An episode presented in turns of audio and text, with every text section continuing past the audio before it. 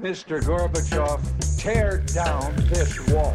Berliner Kolleg Kalter Krieg. For Cold War Style. Ein gemeinsames Projekt des Hamburger Instituts für Sozialforschung, des Instituts für Zeitgeschichte München-Berlin, der Humboldt-Universität zu Berlin und der Bundesstiftung zur Aufarbeitung der SED-Diktatur.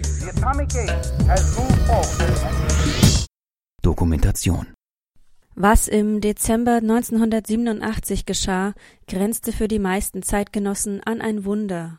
Nach Jahrzehnten eines fiebrigen Rüstungswettlaufs vereinbarten die Supermächte USA und UdSSR den ersten Abrüstungsvertrag des Nuklearzeitalters.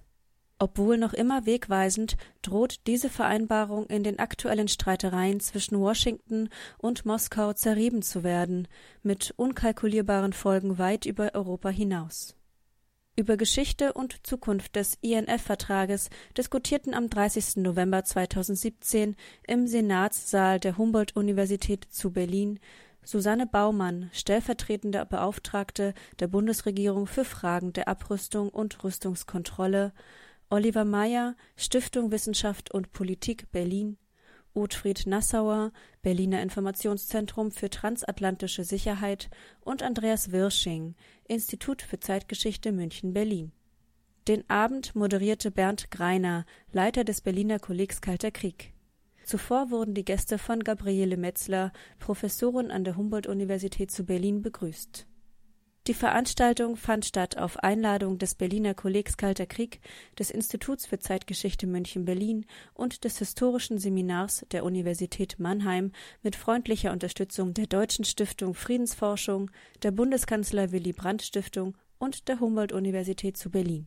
Vielen Dank, Gabi, für die einführenden Worte und insbesondere für, diese, für den Hinweis auf den 30. Geburtstag, den man ja umdrehen kann, eine etwas schräge Metapher denn äh, bei Abrüstungs- und Rüstungskontrollverträgen scheint es mittlerweile Usus zu sein, dass die Midlife Crisis im 30. Jahrestag eintritt.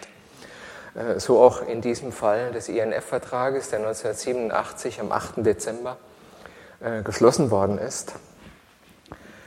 Mitten oder wenige Jahre nach einer Zuspitzung im amerikanisch-sowjetischen oder Ost-West-Verhältnis die gemeinhin als Zweiter Kalter Krieg bezeichnet wird, egal ob man sich dieser Definition anschließt oder nicht. Es war eine neuerliche Aufgipfelung von politischen Kontroversen, von propagandistischen Auseinandersetzungen, von ideologischen Auseinandersetzungen und so weiter und so fort. Niemand hätte für möglich gehalten im Jahr 1984, 85, dass wenige Jahre später mit dem INF-Vertrag der erste Abrüstungsvertrag nach 1945 abgeschlossen werden könnte. Es war keine Rüstungskontrolle, es ist entscheidend. Es war ein Abrüstungsvertrag, der im Unterschied zu etwa zu den SALT-Abkommen, die in den Jahren vorher geschlossen worden waren, keine Obergrenze definierte für bestimmte Waffensysteme, sondern der klipp und klar formulierte, diese Waffensysteme werden komplett verschrottet, vernichtet und es dürfen keine neuen an ihrer Stelle produziert oder stationiert werden. Im Zuge der nächsten zwei Jahre, also bis 1904 Jahre, bis 1991, wurden ungefähr 2700 Waffensysteme auf sowjetischer und amerikanischer Seite verschrottet. Erster Abrüstungsvertrag. Wir haben aus Anlass dieses, Gabi Metzler hat bereits darauf hingewiesen, äh, dieses Erfolges, das Datum 30. Jahrestag zum Anlass genommen, um aus historisch professioneller Sicht zu rekapitulieren, wie die Geschichte dieses unwahrscheinlichen Gelingens zu erklären ist. Wie es entgegen allen Erwartungen der Zeitgenossen möglich war, einen solchen Vertrag zu ratifizieren. Wir haben zum Zweiten diese Konferenz, die heute Nachmittag begonnen hat und bis Sonntag, bis Samstag, um Gottes Willen, bis Samstag weitergehen wird, ähm, auch einberufen, weil die tagespolitische Aktualität ja nicht zwingend dazu zwingt, aber dazu auffordert, so etwas zu tun.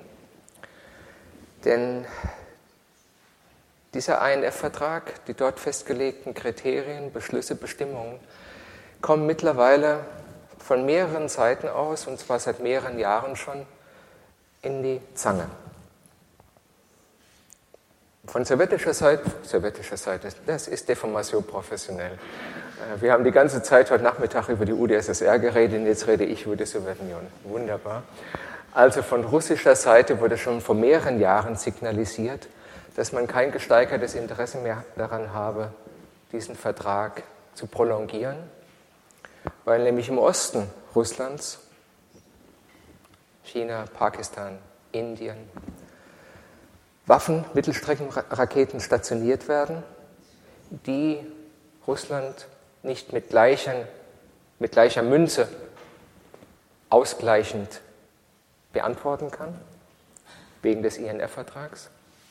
Von amerikanischer Seite gibt es ähnliche Überlegungen, den INF-Vertrag aufzukündigen. Warum dem so ist, werden wir heute Abend in der Diskussion äh, thematisieren. Also es waren zwei Überlegungen, die uns dazu gebracht haben, heute Abend äh, in die Öffentlichkeit zu gehen mit historischen Befunden und mit dem Versuch, dieses Thema politisch bewusster zu machen, in eine interessierte Öffentlichkeit zu bringen, weil die Diskussion, die öffentliche Debatte über die Gefährdung dieses Vertrages noch längst nicht so weit ist, wie sie sein sollte, ausweislich der Verletzlichkeit des Vertragswerks. Wir werden auf dem Podium insgesamt vier Diskussionsrunden haben zu unterschiedlichen Aspekten und danach die letzten 20 Minuten äh, auch Ihnen Gelegenheit geben, sich mit der einen oder anderen Frage zu Wort zu melden. Die Runden auf dem Podium zu je vier unterschiedlichen Themen werden neudeutsch formuliert mit, jeweils einem Aufschlag eingeleitet, also mit einem Impulsreferat nicht, mit einem, einigen impulsgebenden Ideen in ungefähr drei Minuten. Dann werden wir zu jedem dieser einzelnen Komplexe hier uns auf dem Podium unterhalten. Und wenn wir mit der letzten Runde zu Ende sind, haben Sie dann Gelegenheit, entweder die Diskutanten zu fragen oder aber all das vorzutragen, was Sie schon immer zu dem INF-Vertrag wissen wollten, aber nie zu fragen wagten. Gut, gehen wir in Medias Res mit dem ersten Komplex, mit einer Frage, äh, zu der ich als ersten Ottfried Nassauer bitten würde, einige Thesen zu formulieren. Sie geht aus von dem Jahr 2009 von einer Rede Barack Obamas, in der er eine nuklearwaffenfreie Welt als politisch machbare Vision zur Diskussion gestellt hat. Nicht als Hirngespinst, sondern als etwas, was in seiner Generation vorstellbar, machbar und umsetzbar ist. Das war 2009. Da redete man noch über die Denuklearisierung. Mittlerweile hat sich in interessierten wissenschaftlichen wie politischen Kreisen das Wort von der Renuklearisierung breit gemacht. Wie ist dieser Transfer zu erklären? Welche Umstände führen zu diesem Statuswechsel von einer Welt, die sich glaubte, kurz vor einer Denuklearisierung zu sein, hin zu diesem doch sehr ernüchternden Befund der neuerlich renuklearisierten Welt? Ottfried Nassauer. Guten Abend erstmal. Der ist jetzt noch nicht an, ne? Jetzt. Hallo? Ja. Jetzt besser? Ja. Okay. Guten Abend erstmal. Ähm, es ist, glaube ich, mit einem Satz zu erklären, den du heute Nachmittag äh, an den Anfang deines Einleitungsbeitrags zum, des, zum, Seminar gestellt hast, wo du nämlich gesagt hast, äh, Rüstungskontrolle und Abrüstung ist im Kern eine Frage des Vertrauens. Und der INF-Vertrag war in einem gewissen Sinne eine vertrauensbildende Maßnahme, weil er neben der Abrüstung auch noch die gegenseitige Erlaubnis zu Vorortinspektionen beinhaltete äh, und darüber hinaus auch von den beiden Protagonisten, Gorbatschow und Reagan, als Einstieg in die Lösung weiterer globaler Probleme betrachtet wurde, wenn man die Rede Reagans zur Unterzeichnung nochmal liest.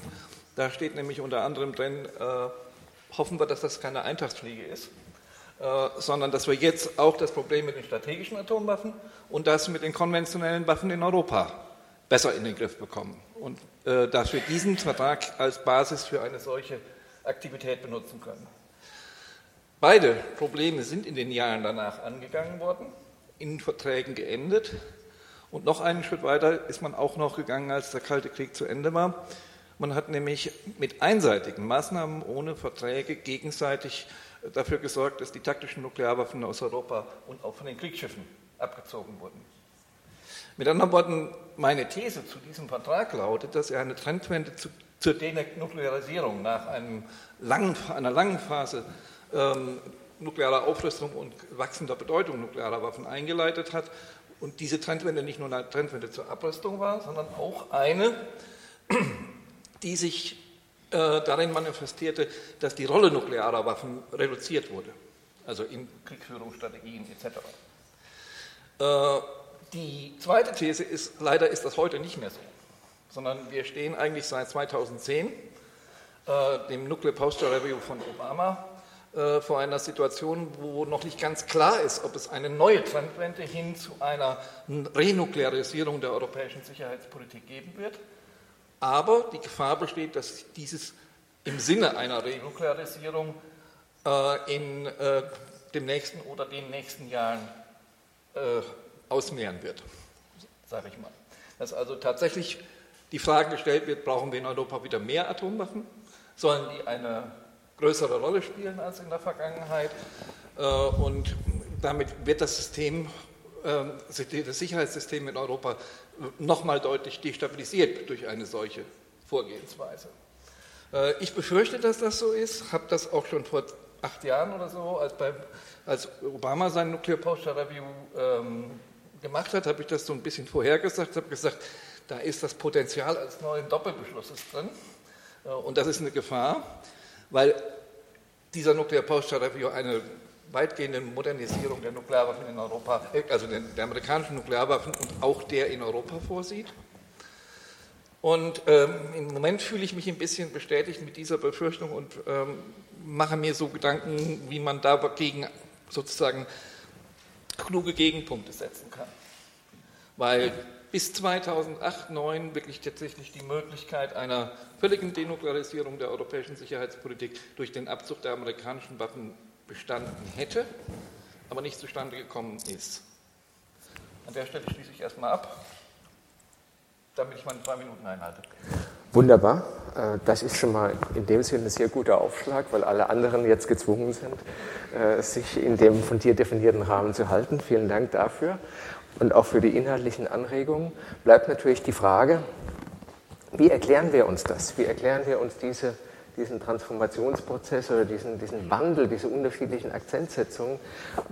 Ist das auf technologische Imperative zurückzuführen, aus, auf politische Überlegungen, auf langlebige, nun ja, Geisteshaltungen, die aus dem Kalten Krieg kommen, bis in die heutige Zeit überdauert haben, Stichwort Worst Case Thinking oder möglicherweise etwas ganz anderes. Dazu sind Sie jetzt alle eingeladen, hier zunächst einmal Ihre Kommentare abzugeben. Wer will als erstes? Frau Baumann? Vielen Dank. Ich kann gerne den Anfang machen.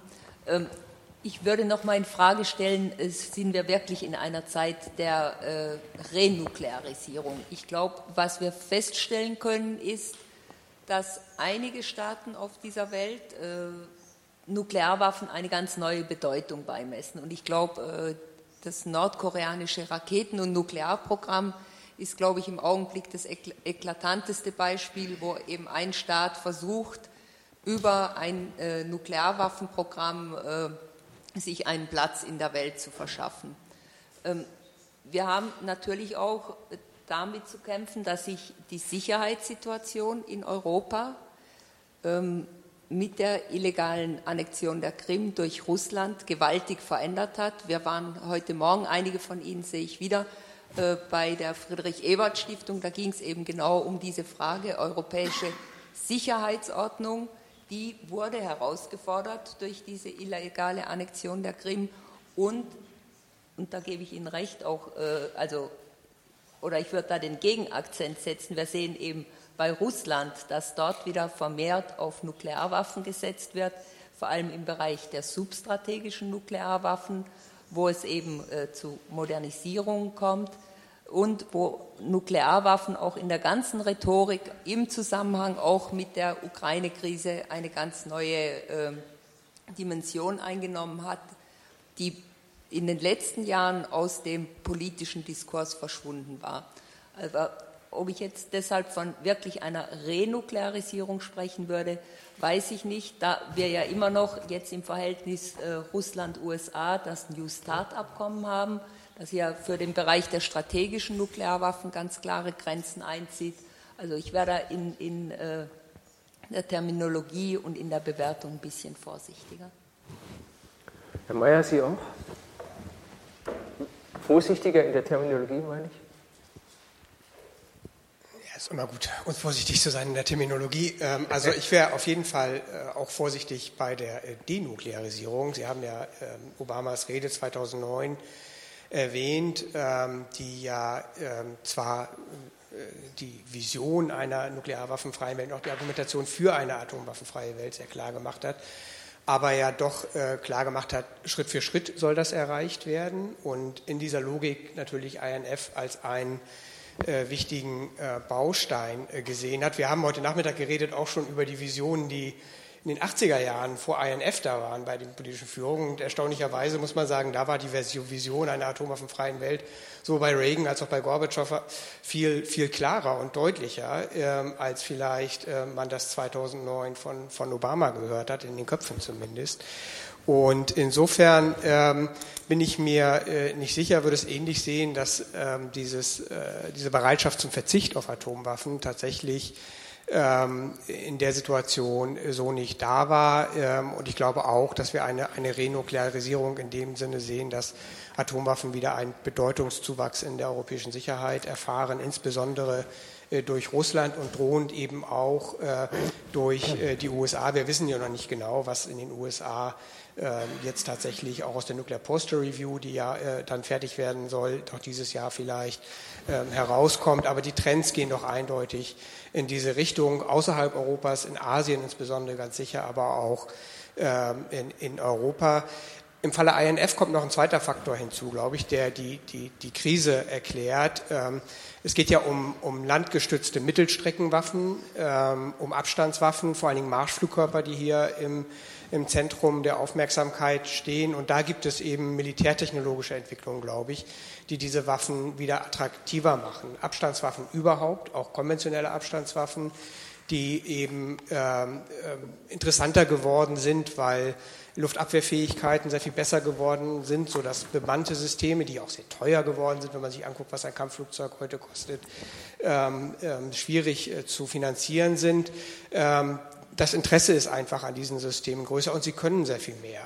Sie fliegen schneller weiter, ähm, und äh, sind auch sehr viel genauer geworden, sodass eben hier auch so ein Push-Faktor ist, der das Interesse an solchen Systemen, die eben, wenn sie landgestützt sind, dann eben nicht mehr vertragskonform sind, gestiegen ist. Und das ist vielleicht ein weiterer Faktor, der dazu führt, dass ähm, wir diese Situation heute haben, dass eben möglicherweise Russland auch äh, dabei ist, ein solches System äh, zu entwickeln, zu produzieren und vielleicht sogar schon stationiert hat.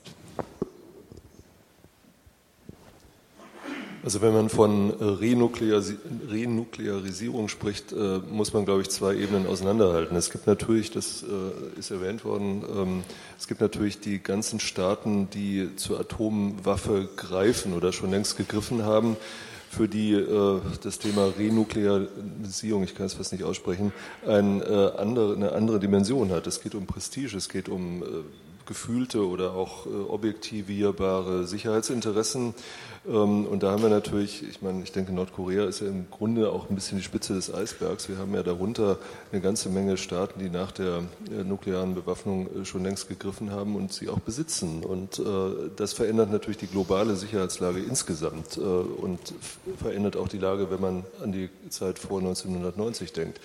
Also das ist die eine Dimension. Die andere Dimension ist natürlich die des äh, alten Ost-West-Gegensatzes, der jetzt ähm, sich neu aktualisiert hat. Und da, glaube ich, ist der Schlüsselbegriff in der Tat äh, der von Herrn Nassauer schon der von Herrn Nassauer schon erwähnte Begriff des Vertrauens. Also dieses Vertrauen ist nun gründlich äh, verschütt gegangen und verloren gegangen. Nicht, wenn man jetzt die Frage stellt, woran liegt es denn, was sich hier geändert hat? Und ähm, für, ja, für uns ist es schwierig einzuschätzen, wo die Gründe wirklich gelegen haben. Also einer der Gründe, die natürlich immer wieder genannt worden sind, die auch sehr stark der russischen Selbstwahrnehmung entsprechen, äh, betrifft äh, ein, ein, wenn man so will, ein Versagen äh, sogar der westlichen Position oder, oder eine, eine, ein blinder Fleck gewissermaßen, dass man zu wenig darauf geachtet hat, Russland in ein kollektives Sicherheitssystem in Europa einzubinden, was in den 90er Jahren vielleicht eher möglich gewesen wäre, als das heute der Fall ist. Ähm, also wenn man sich so relativ weitsichtige, würde ich sagen, Äußerungen etwa von, von Hans-Dietrich Genscher oder auch von, Eugen Bahr, äh, von Egon Bahr ansieht, äh, um 1989, 90, dann ist es sehr deutlich, die die Sorge, damals noch die Sowjetunion, aber ab 1991 natürlich äh, nur noch Russland, müsse in ein Sicherheitssystem einbezogen werden. Da müssen wir darauf achten im Westen. Ja. Und dann kommt die ganze Diskussion über die NATO-Erweiterung. Das können wir jetzt sicherlich nicht ausführlich diskutieren, aber äh, da liegen sicher Teile äh, dieses Vertrauensverlustes. Andererseits muss man sagen, nach meiner Kenntnis äh, hat der Westen natürlich auch äh, Russland jede Menge Angebote gemacht, äh, zusammen ähm, auch eine Veränderung des Status quo herbeizuführen. Ähm, da bin ich selber sehr unsicher. Äh, aber die Tatsache, dass das Vertrauen verloren gegangen ist, ist, glaube ich, evident. Und vor der Situation stehen wir jetzt. Und ich meine, die Krim-Annexion ist natürlich da auch der, das hier ein Ereignis, wo man dann tatsächlich sagen muss, da ist es auch sehr, sehr schwer, Vertrauen zurückzugewinnen.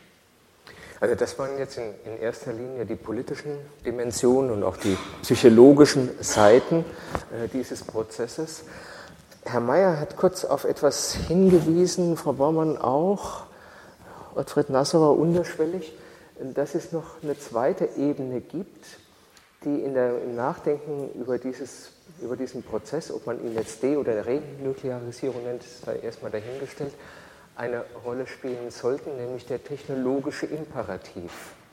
Das war ja sozusagen in die, in die Geschichte des Rüstungswettlaufs von Anfang an eingeschrieben dass aufgrund des technologischen Erneuerungspotenzials äh, keine Seite der anderen mehr vertraute und jede Seite diese technologischen Möglichkeiten exzessiv ausgeschöpft hat.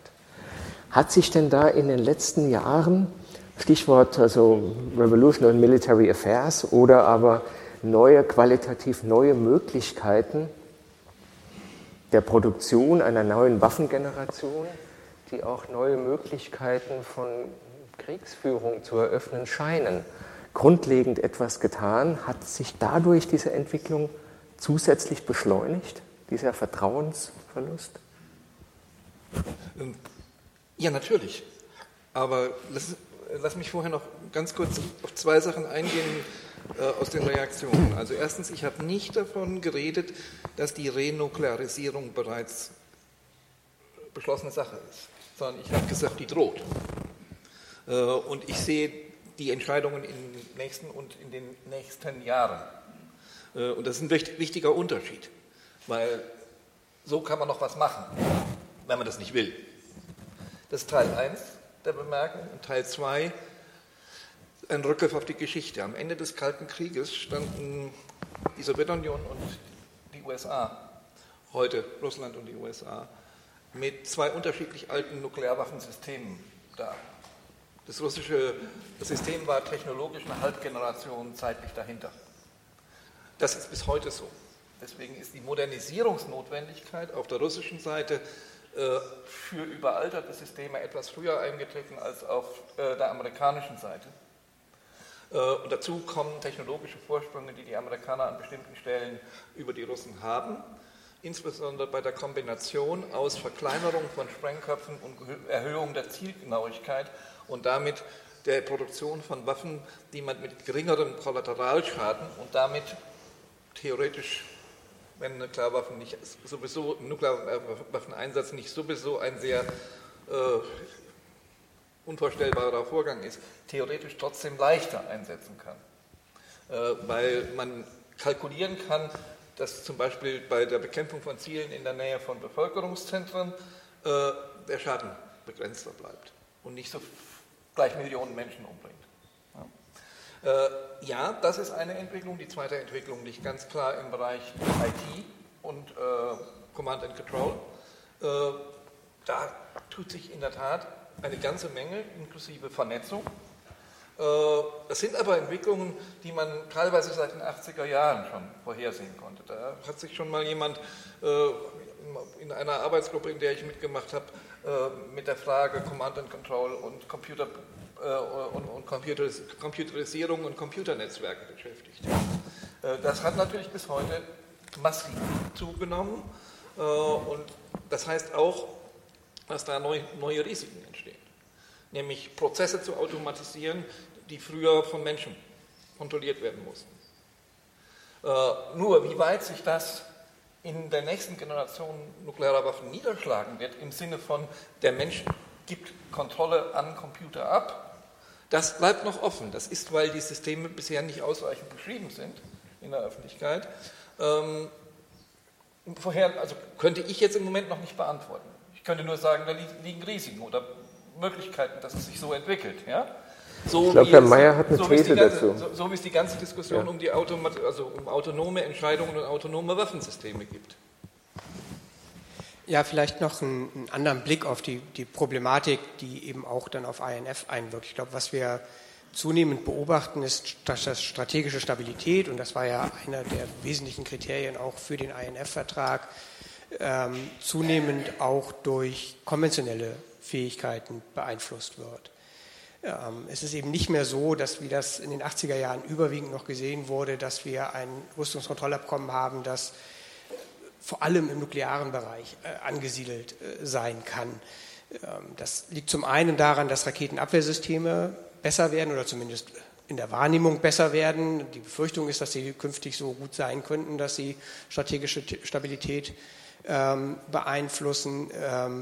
Zum anderen auch daran, dass konventionelle Systeme, eben vor allen Dingen diese Abstandswaffen, äh, mittlerweile so gut sind, dass sie möglicherweise auch gegen Nuklearsysteme eingesetzt werden können. Das ist eine der, der russischen äh, Befürchtungen, dass diese konventionellen Fähigkeiten einwirken auch auf ihre Nuklearwaffenarsenale.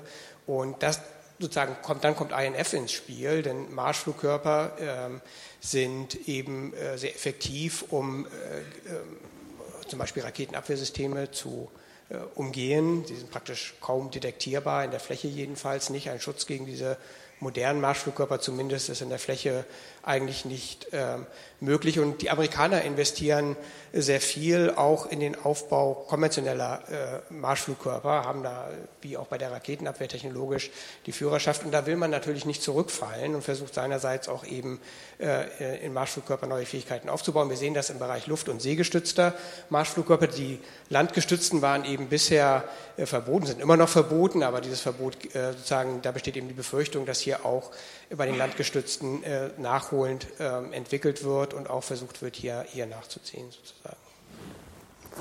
Ja, vielleicht noch ein Kommentar, der geht ganz in die Richtung äh, von Oliver Meyer. Also ich glaube, wenn man sich jetzt nochmal technologische Entwicklungen anschaut, äh, sollte man sich nicht fokussieren auf eine Waffengattung, auf einen Waffentyp, sondern äh, wir müssen da, glaube ich, nochmal viel besser achten auf, diese strategische, auf die strategische Stabilität was macht die aus, was könnte die verändern.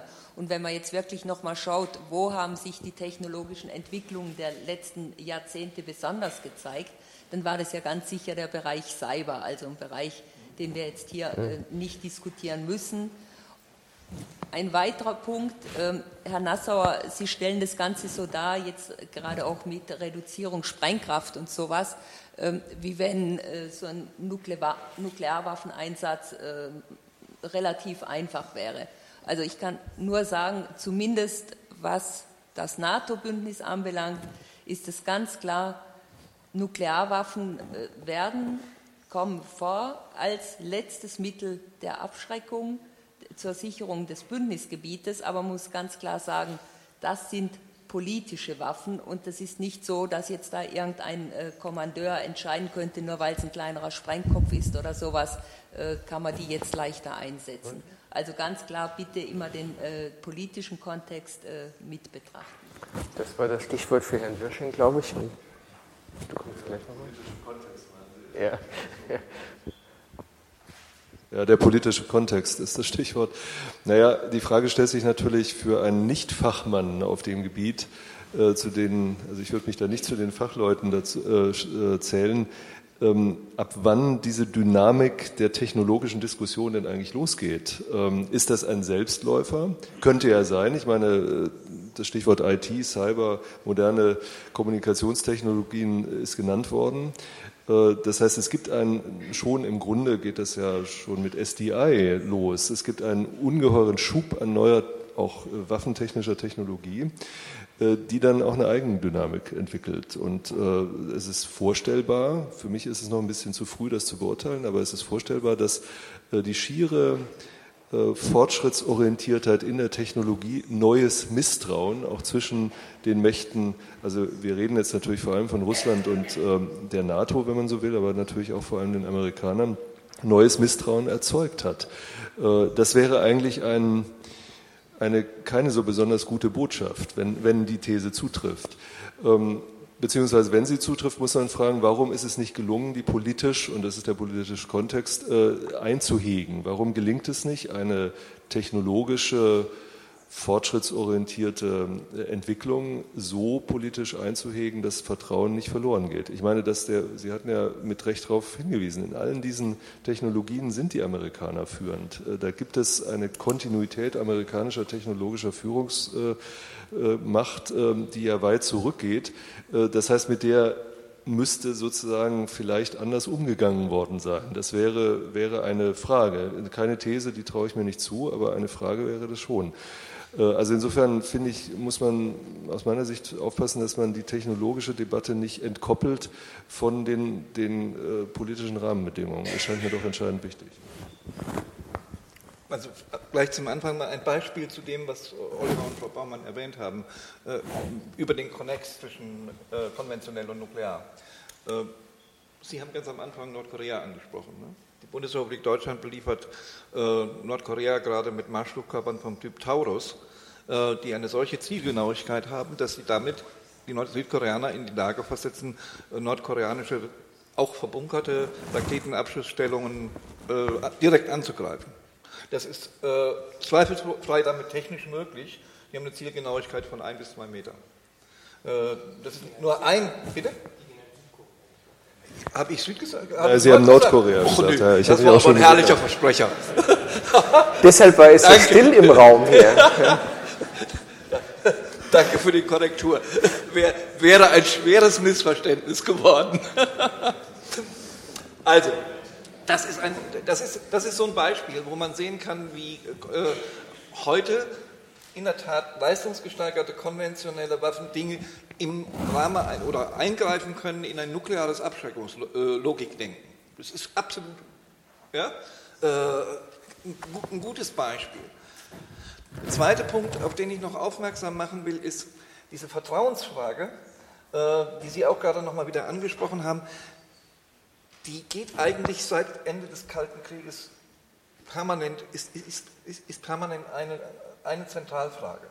Wenn Sie sich die Rede von Herrn Putin 2001 äh, im Deutschen Bundestag direkt nach, ähm, nach den ähm, Terroranschlägen in Washington angucken, werden Sie da eine einzige kritische Passage gegenüber dem Westen vorfinden.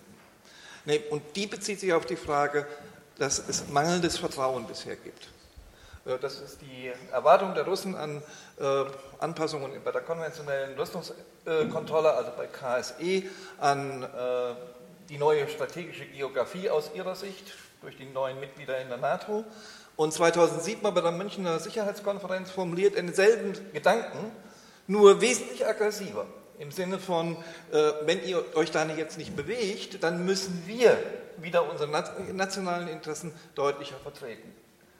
Äh, dass der Westen Schritte, die in die Richtung erfolgt sind, dann alle als sozusagen russische Verletzung des Vertrauensverhältnisses interpretiert hat, das ist klassisches kalte Kriegsverhältnis. Äh, wir spiegeln. Äh, und das ist genau eine der großen Gefahren im Moment. Äh, wir verhalten uns in vielen Fällen, oder beziehungsweise West und Ost verhalten sich in vielen Fällen spiegelbildlich, unter dem Stellen den anderen wie zu Hochzeiten des Kalten Krieges nur das maximal Schlechte und haben vergessen, was Leute wie Egon Bahr oder die sozialdemokratische Entspannungspolitik ja auch als Kernüberlegung hatten, nämlich zu sagen, bevor wir den anderen kritisieren, sollten wir uns auch nochmal genau in seine Lage versetzen und an der Stelle uns genau Gedanken machen, was dessen Interessen und dessen berechtigte Interessen sind.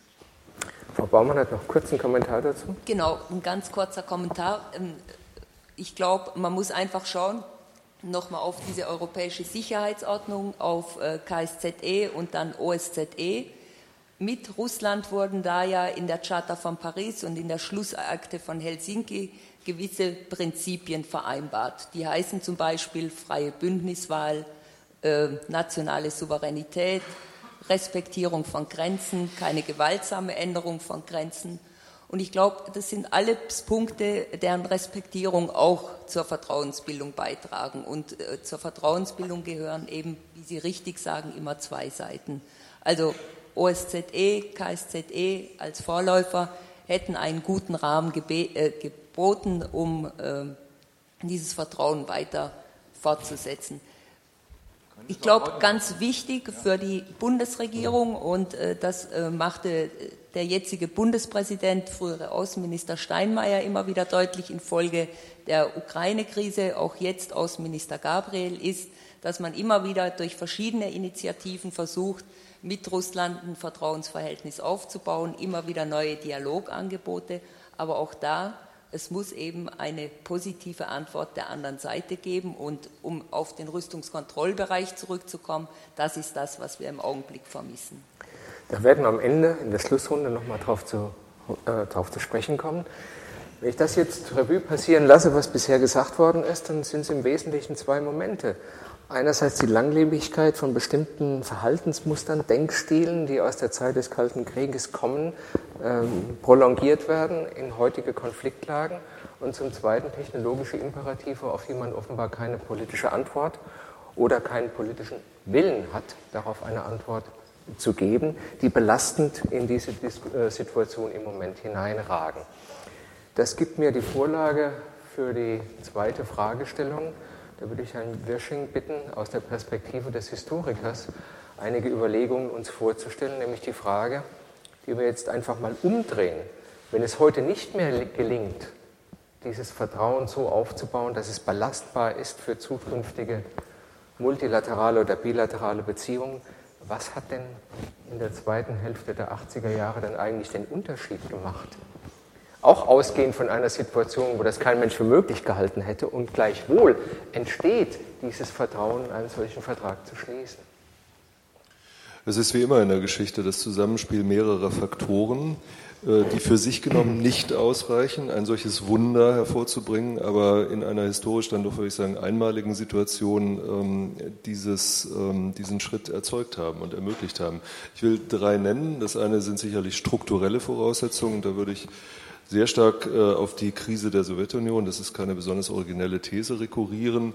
Äh, ich meine, die Sowjetunion hat ähm, äh, vor allem dann auch, das geht nochmal auf die Technologie, mit ähm, dem SDI-Projekt äh, der Amerikaner natürlich feststellen müssen, dass sie diesen neuen Zyklus an technologischer Entwicklung wahrscheinlich nicht würde mitgehen können. Im Unterschied zur äh, Atomarbewaffnung und zur Atomtechnologie und natürlich im Unterschied zu den klassischen industriellen Sektoren, wie, ähm, äh, die dann die konventionelle äh, Bewaffnung ja lange Zeit ähm, äh, beherrscht haben.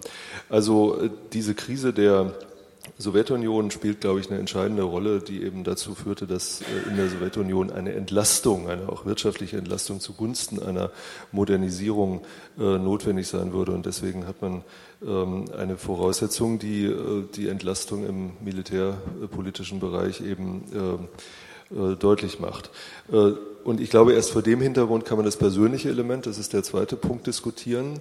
Also die Rolle Gorbatschow selber, der natürlich in viel höherem Maße, als man das ähm, so im Rückblick äh, leicht sehen könnte, ein Getriebener war. Ein Getriebener dieser Krise, aber er war auch ein Getriebener seiner eigenen Versprechungen, seiner eigenen äh, Rolle, die er auf der Bühne der internationalen Politik sehr bald gespielt hat und äh, das natürlich verbunden hat mit einem dem Versuch eines Lösungsansatzes der sowjetischen Krise. Auf der anderen Seite steht Ronald Reagan. Ähm, Reagan, glaube ich, äh, ist spannend, weil, wenn ich das richtig sehe, gibt es da auch durchaus äh, neue Forschungen, die, äh, oder inzwischen sind sie gar nicht mehr so neu, die Reagans Bild ähm, ja ein bisschen angleichen an das, was er nach äh, INF gesagt hat. Und am Ende des Kalten Krieges äh, steht, glaube ich, in seinen Memoiren, ähm, er hätte seine Präsidentschaft begonnen to end and win the Cold War und das eben verbunden mit äh, der häufig betonten fast religiös motivierten moralischen Ablehnung von äh, Atomwaffen insgesamt. Und äh, da wären sozusagen dann, äh, so könnte man sagen, fast zwei kongeniale Geister mit Reagan und Gorbatschow aufeinander getroffen, bereits dann äh, mit dem Genfer Gipfel, mit Reykjavik und so weiter als Vorgeschichte von INF. Also das ist... Ähm, äh, das ist das persönliche Element, ist aber nicht vorstellbar ohne die strukturellen Voraussetzungen. Und ich bin auch nicht sicher, ob bei Reagan nicht so ex post ähm, äh, Narrative da gestrickt werden. Da ist das letzte Wort sicherlich nicht gesprochen. Und dann ganz wichtig, glaube ich, noch, das betrifft vor allem natürlich Europa. Es gibt eine politische Sprache. Das ist der dritte Punkt. Die Friedensbewegung, die Rolle der Friedensbewegung sollte man nicht unterschätzen. Der Diskurs, der durch die Friedensbewegung geprägt worden ist.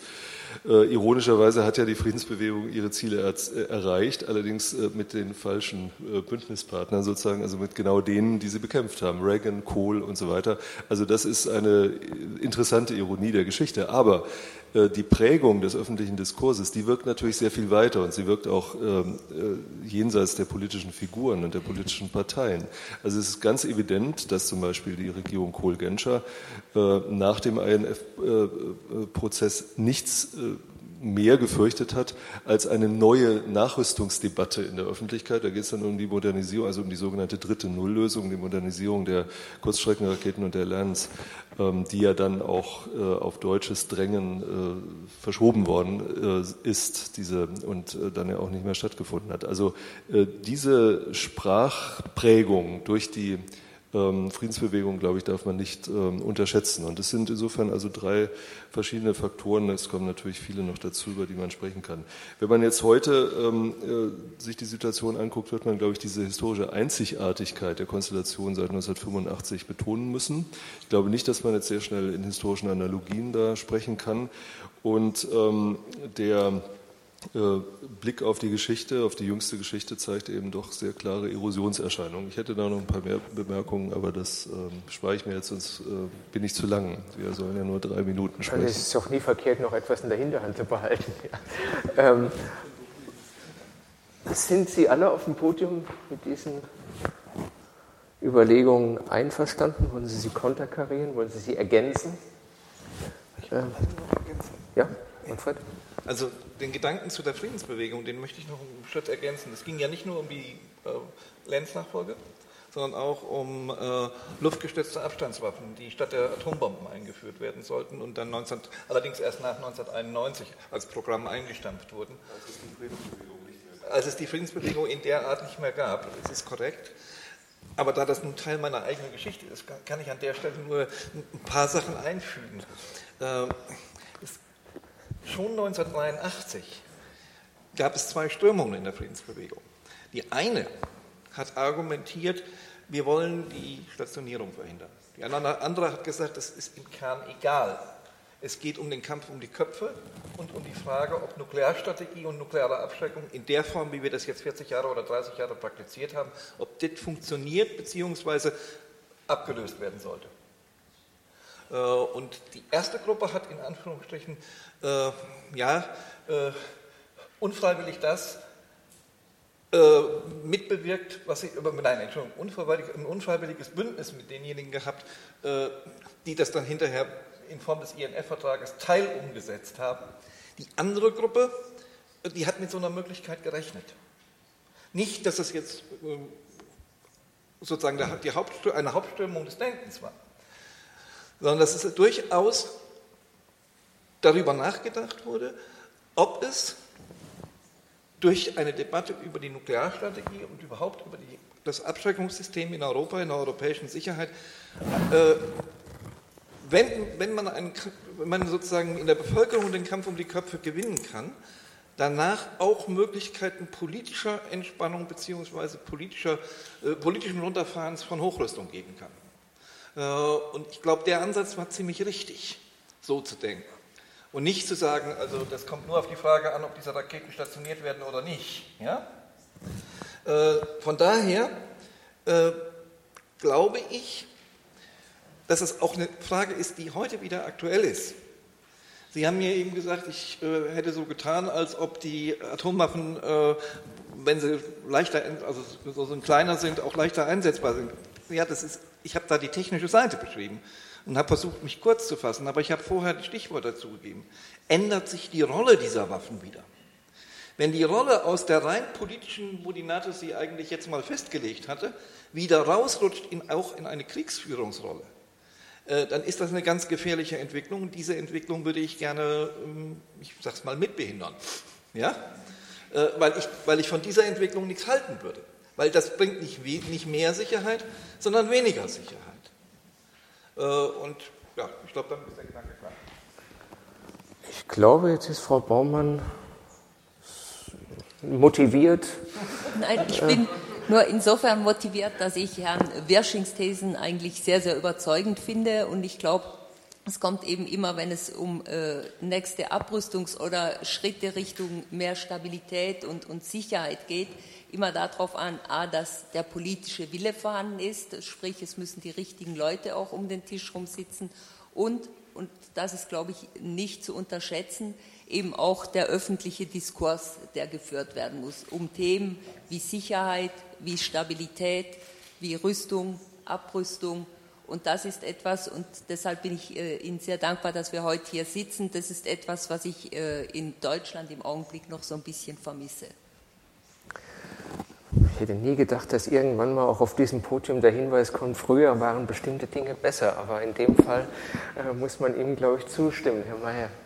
Ja, vielleicht noch zwei äh, Anmerkungen. Ähm, zum einen nochmal zur Rolle der, der Zivilgesellschaft in den 80er Jahren, ähm, weil Sie gesagt haben, dass ähm, sozusagen die Friedensgesellschaft dann, äh, Friedens, ähm, äh, Bewegung dann am Ende mit den falschen Verbündeten war. Es war ja nicht nur so, sondern die Friedensbewegung hat, glaube ich, auch und Zivilgesellschaft insgesamt auch starken Einfluss auf das Denken in Moskau gehabt, zumindest bei Gorbatschow auch. Also von daher äh, ist, glaube ich, ähm, sozusagen der Diskurs, wie er geprägt worden ist über Atomwaffen und die starke Überzeugung, die äh, Gorbatschow, aber auch Reagan gehabt haben, dass über die Gefahren der, des nuklearen Rüstungswettlaufs zu dem Schluss, zu dem sie gekommen sind, ähm, auch geprägt worden, glaube ich, sehr stark durch, durch Zivilgesellschaft und die, ähm, die Art, wie über Atomwaffen ähm, diskutiert wurde. Das war ja auch ein Stück weit äh, neu äh, damals und das ist natürlich relevant auch im Hinblick auf die Diskussion, die wir heute haben über einen nuklearen Verbotsvertrag, die ja auch genau diesen Weg verfolgen wollen, sozusagen den Diskurs über Atomwaffen langfristig äh, zu verändern. Ich, den eigentlichen Punkt, den ich aber machen wollte, war, weil Sie gesagt haben, das ist sozusagen eine einzigartige äh, Konstellation gewesen, die es möglich gemacht hat, zu diesem Abkommen äh, zu kommen. Natürlich sozusagen, die sind natürlich immer einzigartig, die Konstellation, aber es ist ja durchaus auch in anderen Konstellationen möglich gewesen, ähm, Waffen zu verbieten, teilweise auch Waffen, wie es hier ja besonders der Fall war, die militärisch interessant waren durchaus. Also es gibt ja immer dieses Argument, Rüstungskontrolle kommt dann erst ins Spiel, wenn die Waffen schon militärisch uninteressant sind. Und das ist hier natürlich schon äh, beeindruckend, dass hier tatsächlich äh, Waffensysteme abgeschafft wurden, die ja neu waren auf beiden Seiten, die auch äh, militärisch aufgeladen waren und durchaus interessant waren. Aber es war eben nicht einzigartig. Also ich denke eben auch an Bereiche wie wie Biowaffen, ähm, die auch verboten wurden, sogar multilateral, obwohl damals, als dieses Verbot ausgehandelt wurde, viele davon überzeugt waren, dass das militärisch durchaus sehr sinnvolle Waffen sein können. Chemiewaffen auch, Ende der 90er Jahre nicht. Das ist dann natürlich gekippt, aber viele, wie wir heute auch leider sehen, sozusagen gehen da immer noch davon aus, dass Chemiewaffen militärisch durchaus interessant sind, auch bei den Landminen, Streumunition, das sind ja alles Waffensysteme, die natürlich im Nachhinein, kann man sagen, waren nicht mehr so wichtig, aber in der Diskussion damals durchaus militärisch relevant waren. Und das ist natürlich die Hoffnung, dass man sozusagen die Einsicht auch in die Notwendigkeit, dass man selber auf diese Waffensysteme auch sicherheitspolitisch verzichten sollte vielleicht, äh, nähren muss und nähren kann. Allein der Unterschied, der ins Auge fällt zu damals, ist natürlich, dass die politischen Führungen, die wir in Moskau, aber auch in Washington haben, nicht viel Hoffnung geben, dass tatsächlich da auch die Persönlichkeiten so gestrickt sind, dass sie diese Argumentation nachvollziehen und äh, da einsteigen. Aber Herr Mayer, damit, Herr Wischung, noch kurz dazu? Ja, Ganz kurz noch ein Wort zu der Einzigartigkeit. Äh, das ist natürlich für einen Historiker eine spannende Frage, wie weit diese Einzigartigkeit dann auch verallgemeinert werden kann als ähm, erkenntnistheoretisches Prinzip. Ähm, was ich damit vor allem sagen möchte, ist, ich glaube nicht, dass diese politische Rationalität oder dieses Vertrauen, äh, wie immer man das nennen will, was damals zum INF-Vertrag geführt hat, so immer wieder reproduzierbar ist, äh, sondern es hängt eben schon, äh, eine solche Möglichkeit hängt von bestimmten auch überindividuellen Rahmenbedingungen ab, die nicht in der Verfügbarkeit der Zeitgenossen sind. Da wäre ich also relativ pessimistisch sozusagen, gerade im gegenwärtigen Zeitpunkt. Was natürlich nicht heißt, dass der politische Wille, wenn er denn artikuliert wird, nichts bewegen kann in anderen Kontexten. Das ist schon klar. Ich glaube, auch heute ist der politische Wille essentiell wichtig und äh, auch die Verhandlungsbereitschaft, die Kommunikationsbereitschaft, die, der Versuch, Sie hatten ja darauf hingewiesen, immer neue Impulse, neue äh, Versuche zu unternehmen, äh, das will ich überhaupt damit nicht, nicht relativieren. Aber äh, abrufbar in der Form ist das, glaube ich, nicht. Herr Mayer hat eben ein Stichwort gegeben, das ich gerne aufgreifen würde, um zu einem anderen Komplex überzuleiten. Sie haben verwiesen auf bestimmte Abrüstungs-, Rüstungskontrollvereinbarungen der 90er Jahre, die im Grunde genommen in Nachfolge zum INF-Vertrag ausgehandelt und umgesetzt worden sind. Was ja nichts anderes bedeutet, als dass durch diesen Vertrag auch der Raum des Denk- und Sagbaren verändert, erweitert worden ist. Und ich glaube, das gehört zu einer historischen Bestandsaufnahme wie zu einer aktuellen Perspektive auf diesen Vertrag zwingend dazu, dass man ihn nicht als solitär begreift, sondern auch in Blick nimmt, was dadurch ausgelöst worden ist, in welcher Dynamik äh, nachfolgende Politiker äh, sich verpflichtet fühlen, diesen Ball aufzugreifen und weiter zu spielen. Vielleicht könnten Sie dazu ein paar Überlegungen uns noch vorstellen. Ja, das ist, äh, glaube ich, in der Tat so, dass der INF-Vertrag ähm, ein wichtiger Bezugspunkt bleibt, nicht nur historisch, sondern, glaube ich, aktuell, normativ natürlich, weil, was wir eben diskutiert haben, sozusagen es möglich war, ein damals sehr modernes Waffensystem oder Waffensysteme ähm, abzurüsten, zu verschrotten, auch sichtbar zu verschrotten. Man ist da ja mit Bulldozern über diese Pershings gefahren und Cruise Missiles. Also das war schon ähm, tatsächlich auch sichtbar, äh, die Bereitschaft da, äh, auf diese äh, Waffensysteme zu verzichten. Äh, politisch natürlich, das haben wir auch schon diskutiert.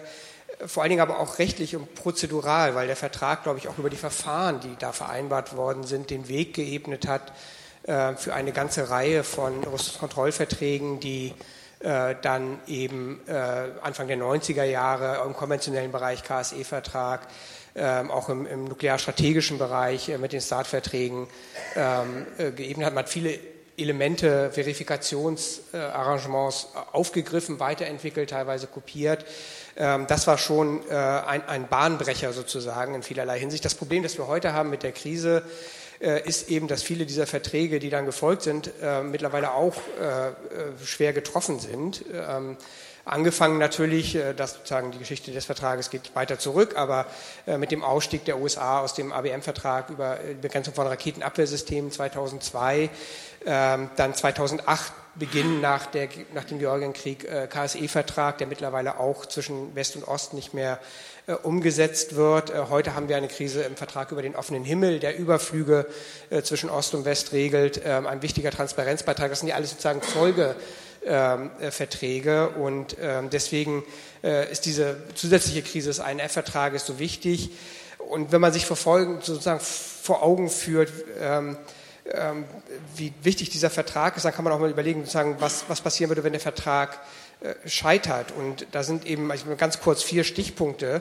Äh, zum einen eben geht es ja nicht nur um das Verbot der Stationierung äh, landgestützter Mittelstreckenwaffen, sondern was damit auch hinfällig wird, äh, ist die Stationierung von Systemen zur Bekämpfung oder zum Schutz vor diesen Waffen. Und was heute eben droht, in Ansätzen, da kommen wir ja wahrscheinlich noch hin, zu erkennen ist, ist tatsächlich auf beiden Seiten auch schon die militärische Reaktion auf die mögliche Stationierung dieser bisher verbotenen Systeme. Raketenabwehrsysteme, die diskutiert werden, aber auch militärischer Waffen, die eben solche Mittelstreckenwaffen, landgestützten Mittelstreckenwaffen beispielsweise in Russland bekämpfen können. Die Diskussion läuft in der NATO gerade. Äh, wir haben vor einiger Zeit in der Süddeutschen Zeitung äh, geleakt die Umrisse eines Optionspapiers gehabt, das eben eine Reihe von möglichen Antworten auf den Bruch des INF-Vertrages schon beschreibt. Und da sind eben auch militärische Optionen dabei. Also das ist eben, auch deswegen ist der Vertrag wichtig. Es geht eben nicht nur um die Systeme selbst, sondern auch um die Systeme, die dann in der Folge möglicherweise stationiert werden. Er war eben von, von der Geschichte her auch und ist heute immer noch sehr eng verknüpft mit Begrenzungen im nuklearstrategischen Bereich. Und es besteht die akute Befürchtung, dass wenn INF fällt, auch der New Start-Vertrag nicht verlängert wird. Der Vertrag läuft 2021 aus ähm, und er müsste sozusagen Gespräche über eine Verlängerung müssten eigentlich jetzt aufgenommen werden und die Chancen sind gleich null eigentlich, dass im, auf amerikanischer Seite die Bereitschaft da wäre, wenn dieses Problem nicht gelöst wird. Das ist eben ein, ein zweiter Stichpunkt. Der dritte Punkt ist eben, den haben wir Anfang schon diskutiert, diese Verknüpfung mit konventionellen Waffentechnologien. Es ist eben damals sind ja eigentlich keine Atomsprengköpfe verboten worden, sondern nur die Trägersysteme, konventionelle Trägersysteme. Und damals war das möglich, sozusagen einen Teil dieses Puzzles zumindest äh, zu beseitigen. Und wenn das fällt, sozusagen ist eben die Befürchtung da, dass es noch schwieriger wird, äh, dieses Gesamtproblem zu lösen. Und das letzte Problem ist das der, der Proliferation. Also INF bindet natürlich nur äh, Damals hat es die Sowjetunion und äh, die USA gebunden, aber es sind natürlich eine Reihe von anderen Staaten auch in Europa mit eingebunden worden in den Vertrag. Und es ist nicht auszuschließen, dass wenn dieser Vertrag fällt, auch andere Staaten, die Ukraine beispielsweise, aber vielleicht auch westeuropäische Staaten, wieder anfangen, über Mittelstreckensysteme, auch landgestützte Mittelstreckensysteme nachzudenken, eben auch weil diese Systeme militärisch so attraktiv erscheinen mögen. Also wenn ich mich auf dem Podium umgucke, dann glaube ich, gibt es dazu keine Kontroverse, allenfalls äh, ergänzende Hinweise oder habe ich die körperlichen Reaktionen darauf missverstanden? Ja, ich würde nur einfach ein bisschen, ich würde nur ein bisschen früher anfangen mit den mit, mit den Infragestellungen von, von äh, Rüstungskontrolle als Instrument, äh, das hat meiner Einschätzung nach schon in den frühen 90ern angefangen. Und zwar, weil eine Altlast aus dem Zerfall der Sowjetunion nicht anständig geklärt worden ist. Äh, das Baltikum hat sich geweigert, die baltischen Staaten haben sich geweigert, an der Aufteilung der sowjetischen Obergrenzen für äh, konventionelle Rüstung teilzunehmen. Und damit haben sie ein Problem ohne Ende geschaffen. Äh, weil damit nämlich das gesamte System konventioneller Streitkräfte in Europa in Frage gestellt wurde. Weil Sie gesagt haben, wir sind immer nur besetztes Gebiet gewesen. Ja? Und deswegen teilen wir hier auch nichts auf. Und wir sind auch, gegen, wir sind auch nicht Mitglied im KSE-Vertrag, sondern äh, wir haben das Recht, beliebig viele Verstärkungen auf unserem Territorium einzuführen, haben sich gegen Flankenregelungen gewehrt etc.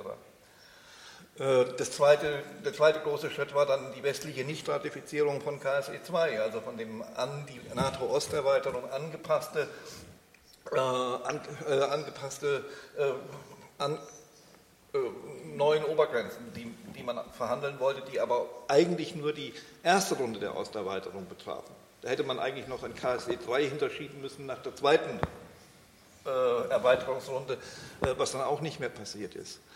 Äh, und insofern, das, was ich eben gesagt habe, äh, als ich beschrieben habe, äh, dass Putin halt Anfang der 2000er Jahre sagt, da ist, da ist zu wenig Vertrauen, das hat da, damals schon einen Hintergrund, nämlich diese Hintergründe. Nämlich nicht mitreden können bei zentralen Entscheidungen europäischer Sicherheit, die ganze Balkan-Diskussion und die Ausklammerung Russlands aus den politischen Lösungen Balkan, für den Balkan und quasi nach dem Motto, okay, die, der Westen trifft die Entscheidungen, ihr könnt sagen, ob in China ein Sack Reis umgefallen ist. Ja? Äh, das ist wirklich ein wesentlicher Teil gewesen, wo die Chancen vertan wurden. Äh, und heute hat man das natürlich äh, mit bestimmten, also in Kombination mit bestimmten konservativen politischen Theorien in den USA oder in der angelsächsischen Welt, die sowieso argumentieren, Rüstungskontrolle ist lediglich was für Zeiten, für Schönwetterzeiten. Wenn man sich vertraut, kann man auch Verträge abschließen. Wenn man, wenn man sich nicht vertraut, also dann, wenn Rüstungskontrolle nur am nötigsten wäre, äh, kommt sie eh nicht zustande, also ist sie wertlos. Äh, das ist ja eine klassische Theorie, äh, die es, auch, die es unter konservativen Amerikanern gibt oder auch unter konservativen Engländern. Äh, und genau diese Sachen spielen natürlich jetzt rein. Und das, dass, die, dass da die Raketenabwehrdiskussion ein, wesentlicher, ein wesentliches Element wird, ist auch klar, der erste ähm, äh, SALT-Vertrag konnte ja nur abgeschlossen werden, also strategische Nuklearrüstung begrenzen, konnte ja nur abgeschlossen werden, weil der ABM-Vertrag davor lag.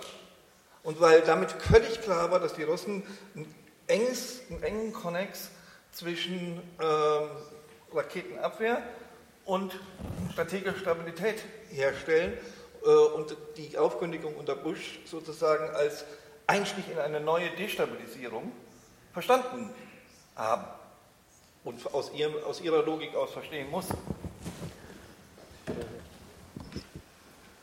Also die Frage stellt sich mir schon, äh, anknüpfend an das, was Sie sagen, ob nicht die Chance verpasst worden ist, Russland ähm, gleichsam auf Augenhöhe mit einzubeziehen. Äh, es ist ja nicht nur die Technologie. Die Technologie spielt eine wichtige Rolle, weil der Westen tendenziell da überlegen ist, äh, sondern es ist auch die Frage der Reziprozität der Interessen, die ein, eingespielt wird in die eigene Konzeption. Und ähm, da bin ich auch nicht sicher, ob nicht diese NATO-Erweiterung, die in gewisser Weise unvermeidbar war. Ich äh, glaube nicht, dass es äh, richtig ist zu sagen, dass da der, der Westen ein Versprechen gebrochen hätte. Dafür gibt es, glaube ich, wenig, äh, quellenmäßig auch wenig Anhaltspunkte.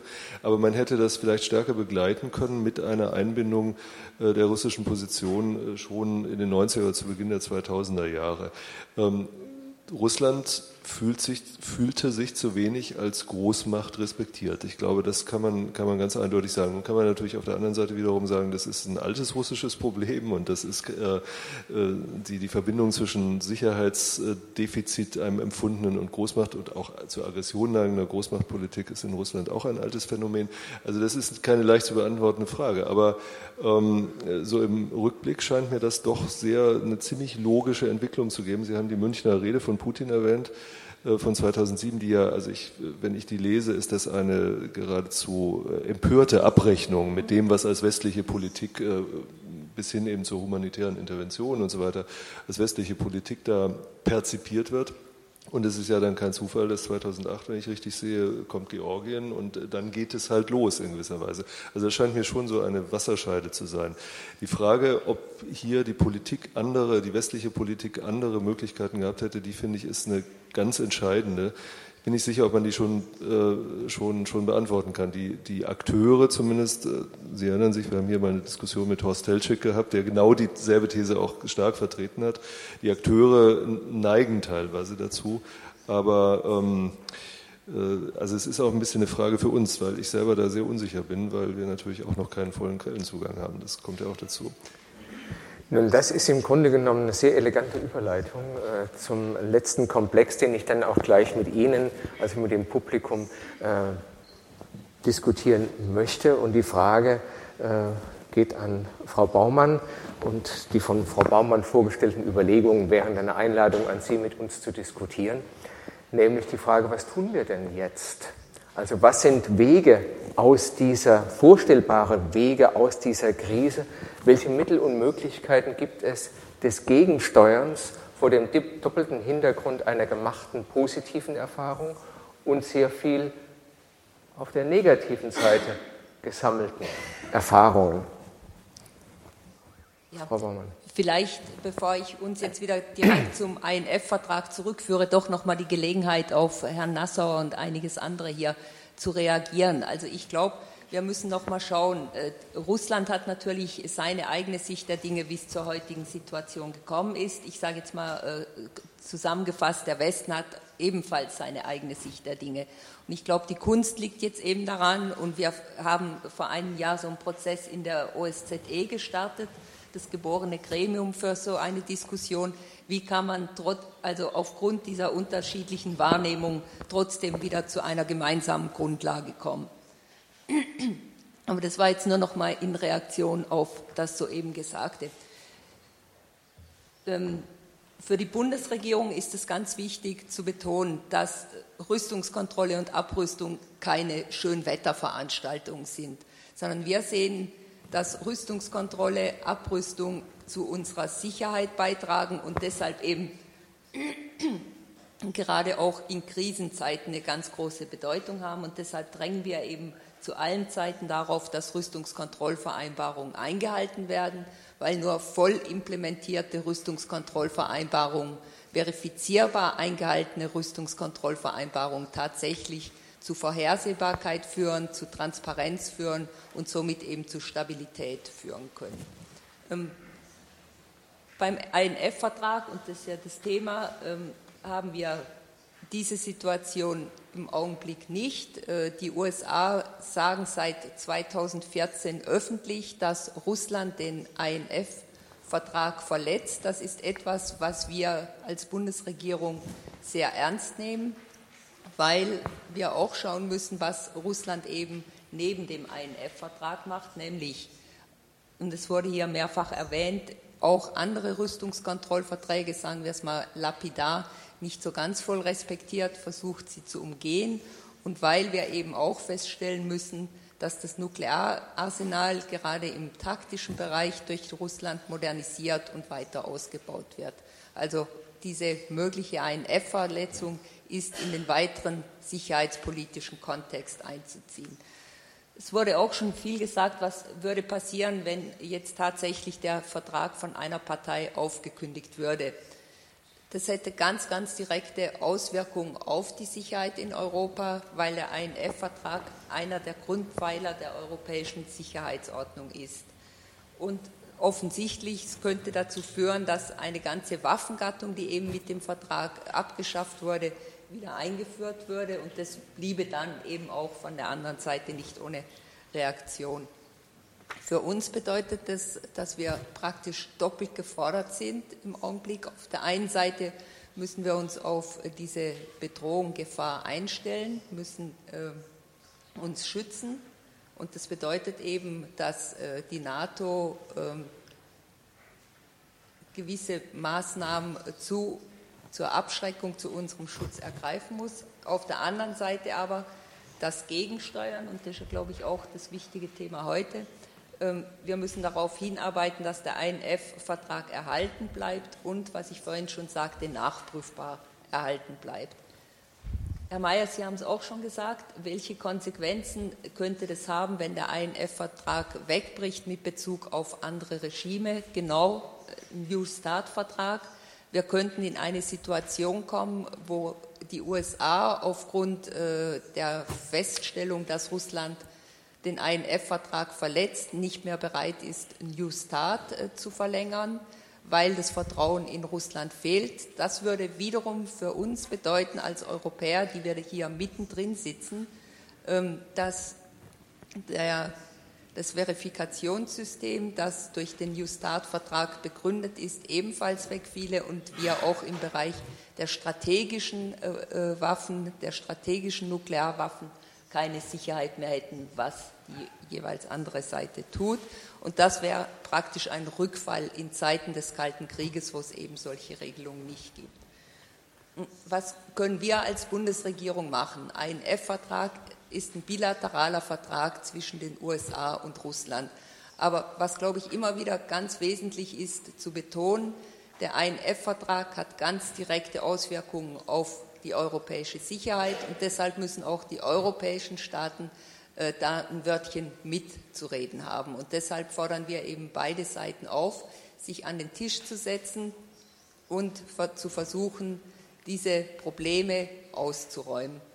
Ähm, auch die Trump-Administration, wie vorher schon äh, die Obama-Administration, hat entsprechende Gesprächsangebote an Russland unterbreitet.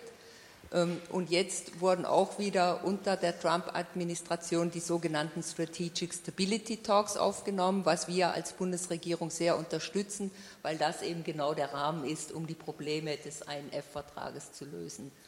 Grundsätzlich versuchen wir, neue Anreize zu geben, zu denken, wie kann man die Krise überwinden. Wir haben vor etlichen Jahren schon die sogenannte Deep Cuts Kommission eingerichtet. Das sind, äh, und Herr Mayer weiß das sehr gut, äh, russische und äh, amerikanische Think Tank Vertreter, Wissenschaftler, die sich eben genau zur Aufgabe gemacht haben, zu überlegen, wie kann man zum einen die INF-Krise lösen, aber auch weitere nukleare Abrüstungsschritte machen. Ähm, Die Deep Cuts Kommission hat ein sehr lesenswertes Papier im Sommer nochmal herausgegeben, das auch mit Außenminister Gabriel besprochen. Da geht es, um es nur grob zu skizzieren, um mögliche gegenseitige Transparenzmaßnahmen. Und wenn man kreativ in die Zukunft denkt, wäre das vielleicht ein Ansatzpunkt. Aber ich glaube, was wir zuerst brauchen, ist eben der politische Wille seitens Russlands, sich seriös mit den, äh, mit den äh, Vorwürfen der USA auseinanderzusetzen, dass der Vertrag durch Russland verletzt wird. Danke. Danke Ihnen. Wir sind jetzt im Unterschied zu Rüstungskontrollunterhändlern nicht in der komfortablen Situation, die Uhr anhalten zu können. Und so zu tun, als hätten wir alle Zeit der Welt. Haben wir nicht. Wir haben jetzt ungefähr noch eine Viertelstunde für eine Diskussion mit Ihnen und dann machen wir noch eine kurze Runde auf dem Podium. Ähm, Sie können entweder direkt zu dem von äh, zuletzt gesagten, äh, von Frau Baumann gesagten äh, Stellung nehmen oder aber andere Aspekte der Diskussion aufgreifen. Es gibt ein Saalmikro, genau, und zu meiner Rechten habe ich zwei Wortmeldungen gesehen, genau, die Dame in dem. Und dann, ja. Ja, guten Tag, mein Name ist Ute Finn-Krämer. Darf ich noch kurz etwas dazu sagen? Je kürzer Sie sich halten in der Frage, desto mehr Möglichkeiten haben andere ebenfalls, sich noch zu Wort zu melden. Bitte schön, Entschuldigung. Okay, äh, mein Name ist Ute Fink-Krämer. Ich bin seit über 40 Jahren in der Friedensbewegung aktiv und war ähm, jetzt die letzten vier Jahre im Bundestag und da im Bereich ähm, Abrüstung aktiv.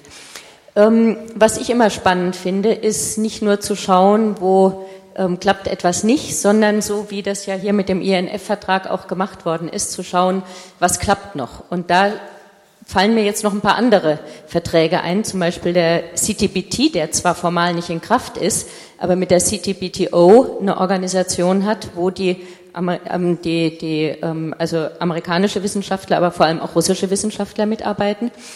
Ähm, und dann zu überlegen, was sind die eigentlichen Sorgen? Und das war ja genannt worden bei den Amerikanern, bei den, bei den Russen.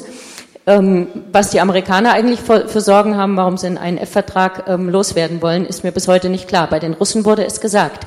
Und da wäre natürlich die Frage, wie kann man zumindest mal China, was ja auch wie ähm, 1987 die Russen oder die Sowjets und die Amerikaner auch strategische Atomwaffen hat, wie kann man zumindest China ähm, in sowas wie einen erweiterten INF-Vertrag mit reinkriegen? Denn damit würde ja ein Teil der russischen Ängste gelöst, dass nämlich die Chinesen landgestützte Mittelstreckenraketen haben, sie aber nicht.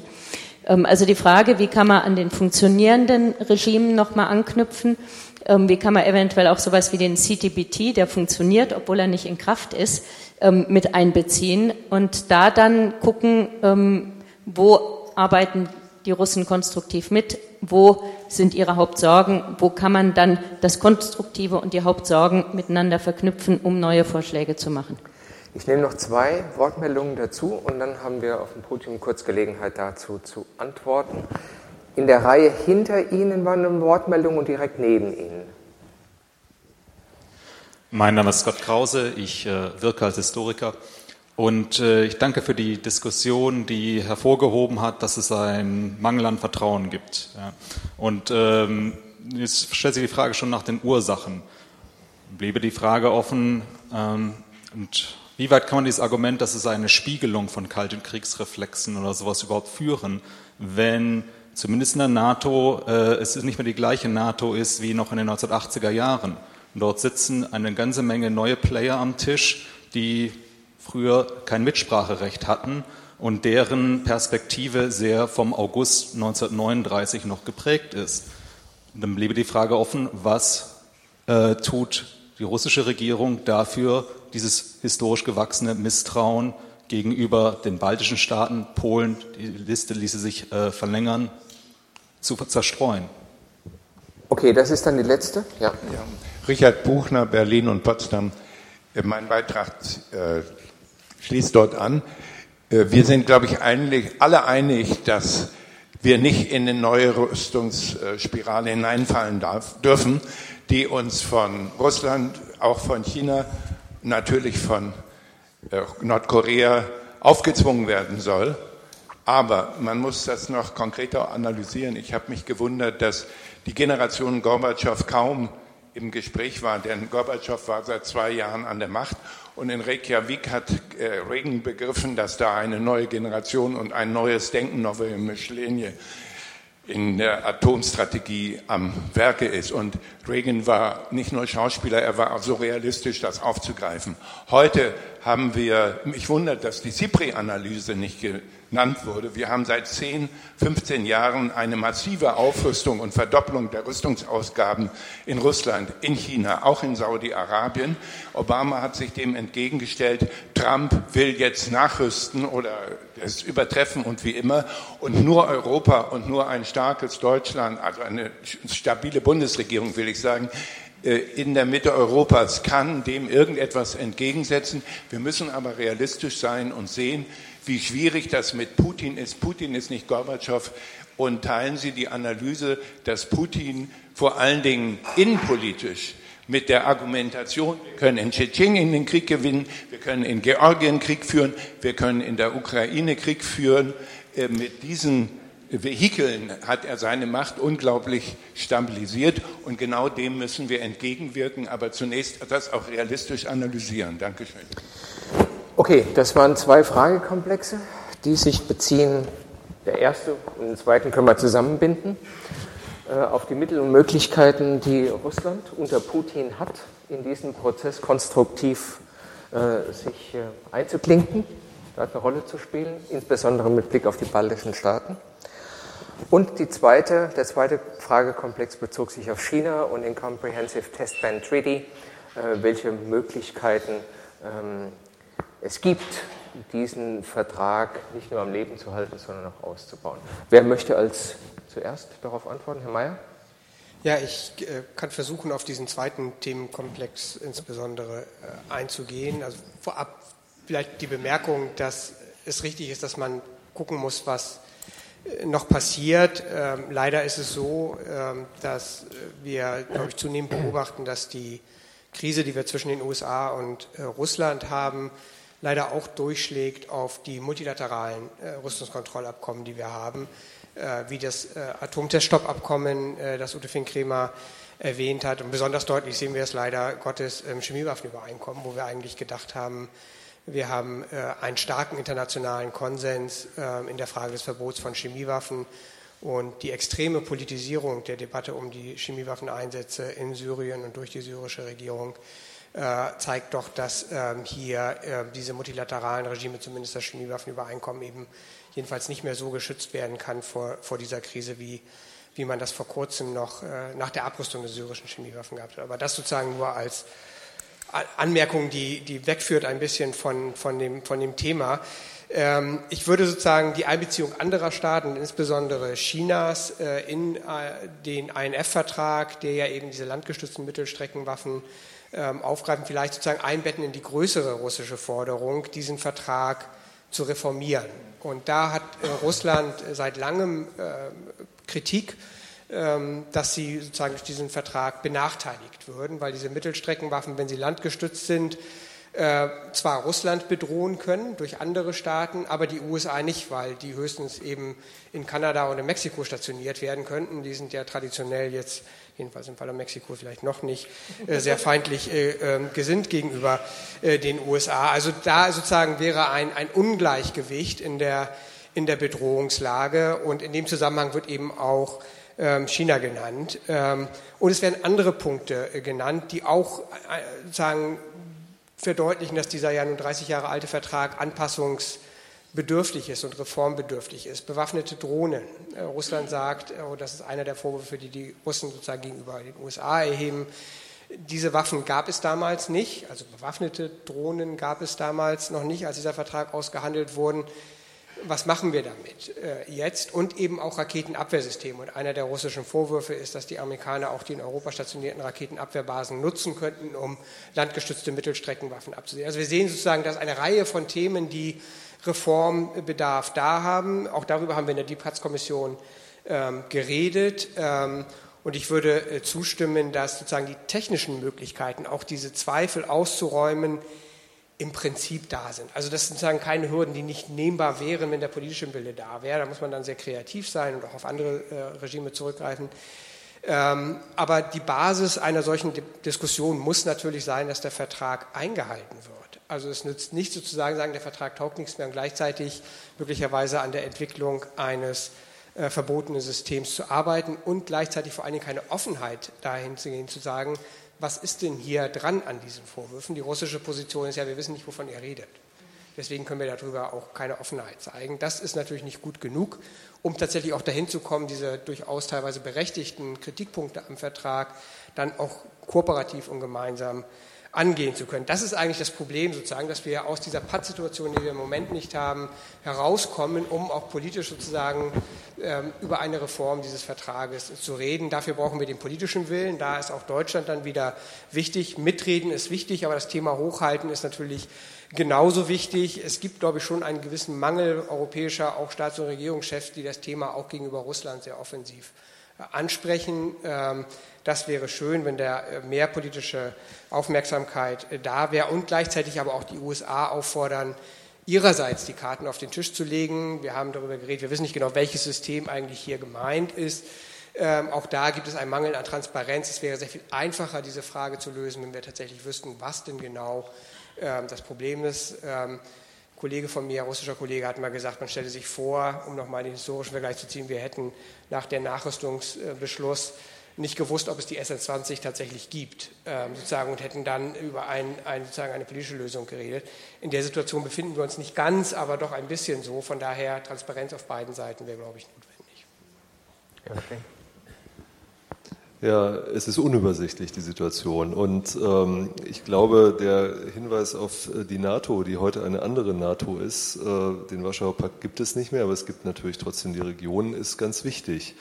Äh, was bis 1987 oder bis Ende äh, 89 oder 91 ja der Fall war, war im Grunde eine, ja, wenn man so will, gemeinsame Basis einer gemeinsamen Rationalität äh, zwischen den beiden Supermächten in Sachen äh, Atombewaffnung und den entsprechenden Verhandlungen. Äh, das war eine Rationalität, die nicht so viel zu tun hatte mit Nationen, ja, der Westen war eine Strecke weit bereits postnational orientiert, eine Strecke weit zumindest in Europa, in Westeuropa, während äh, das äh, sowjetische Regime natürlich ohnehin die, die nationalen Fragen eher eingefroren hat. Also das war eine Rationalität, die sich in gewisser Weise ergänzt hat. Äh, interessanterweise, ich kenne ein, eine Stellungnahme von Weigel, äh, Entschuldigung, von Wörner, äh, der 1986 als Verteidigungsminister sagte, er ist vollständig absolut sicher, die Russen wollen nicht irgendwie auf den Knopf drücken oder so. Das finde ich ist für einen Verteidigungsminister eine relativ äh, weit äh, vorgewagte Meinung die sich aber erklären lässt durch diese gemeinsame Rationalität, eine Gleichzeitigkeit von bestimmten ähm, Konzepten, die dann ja auch in der NATO-Strategie sich, sich ausgedrückt haben, bis hin zur Flexible Response oder bis zu MAD und so weiter. Das sind ja alles relativ fast aus unserer heutigen Sicht etwas ja, merkwürdige äh, Strategien, die aber einer Rationalität folgen. Was wir heute haben, und da, da setzt der Punkt an, ist eben eine Ungleichzeitigkeit. Meines Erachtens gibt es nicht im Westen und im Osten, wenn man äh, das so plakativ sagen will, die gleiche Rationalität, sondern was in Osteuropa stattfindet, ist Nationsbildung. Das sind Nationsbildungsprozesse, die wir im Grunde, wenn man so will, aus dem 19. Jahrhundert kennen. Das macht nicht gerade beruhigt, wenn man daran denkt, welche Konsequenzen das gehabt hat, aber es ist eine andere Rationalität meines Erachtens, die da herrscht und es betrifft sowohl jüngere NATO-Staaten wie natürlich auch postkommunistische Staaten auf dem ähm, Gebiet der früheren äh, Sowjetunion, im Baltikum kommt das gewissermaßen zusammen.